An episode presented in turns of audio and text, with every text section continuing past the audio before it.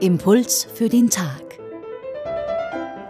Diese Woche mit Monika Fischer und Pater Anton Eigner. Heute geht es im Tagesevangelium wieder darum, wachsam zu sein.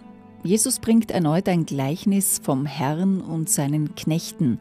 Am Ende des Textes lesen wir, der Knecht, der den Willen seines Herrn kennt, sich aber nicht darum kümmert und nicht danach handelt, der wird viele Schläge bekommen. Wer aber ohne den Willen des Herrn zu kennen etwas tut, was Schläge verdient, der wird wenig Schläge bekommen. Wem viel gegeben wurde, von dem wird viel zurückgefordert werden, und wem man viel anvertraut hat, von dem wird man umso mehr verlangen.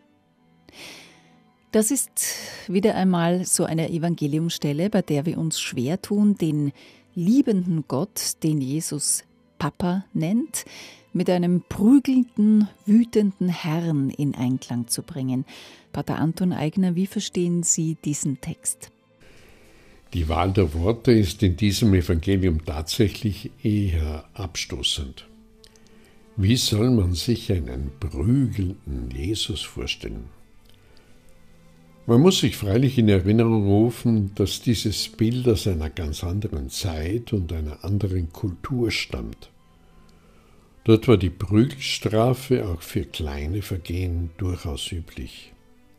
Ein Herr hatte ein fast uneingeschränktes Recht über seinen Sklaven. Doch das Bild wirkt nicht nur wegen seiner drastischen Wortwahl schockierend, sondern weil ja mit diesem wütenden, strafenden Herrn Gott selbst gemeint ist. Und das passt nicht so recht in das Gottesbild vieler Christinnen und Christen. Für sie ist Jesus unser Bruder, unser Freund, der liebe Jesus.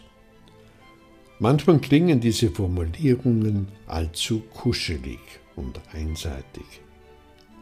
Wer ein wahres Bild von Jesus sucht, muss auch Texte wie unser heutiges Evangelium ernst nehmen.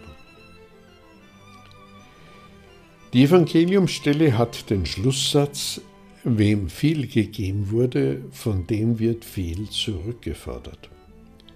Auf diese einfache Formel zielt der ganze Text hin. Das Evangelium will also nicht Angst machen vor einem strafenden Gott, sondern in Erinnerung rufen, wie viel jedem einzelnen Menschen, auch mir, gegeben wurde. Talente und Fähigkeiten, Chancen und Möglichkeiten. Daraus soll ich etwas Gutes machen. Ich trage die Verantwortung für mein Leben. Und diese Verantwortung soll ich ernst nehmen.